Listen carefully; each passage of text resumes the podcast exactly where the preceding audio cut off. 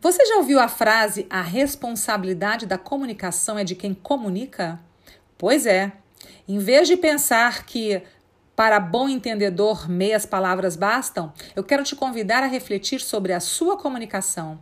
Se você está numa posição de liderança, como proprietário ou gestor de uma empresa, saiba que o que você fala e como você fala é extremamente importante para o sucesso daquela comunicação.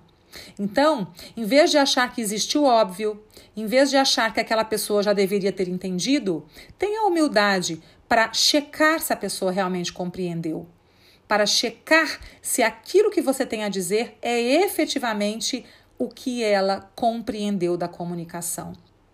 Ao confirmar aquilo que você disse, ao checar aquilo que o outro entendeu, você vai ter a oportunidade de ajustar a sua comunicação, talvez dando mais detalhes, talvez usando um outro, um outro estilo de comunicação, para que a pessoa efetivamente compreenda o seu objetivo e o seu e a sua mensagem, claro. Problemas de comunicação sempre levam a conflitos e impactam nos resultados.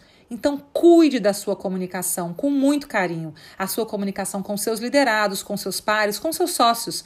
Isso fará toda a diferença na sua vida, na sua carreira e no ambiente organizacional. Pense nisso e se dedique, fará a diferença, você verá.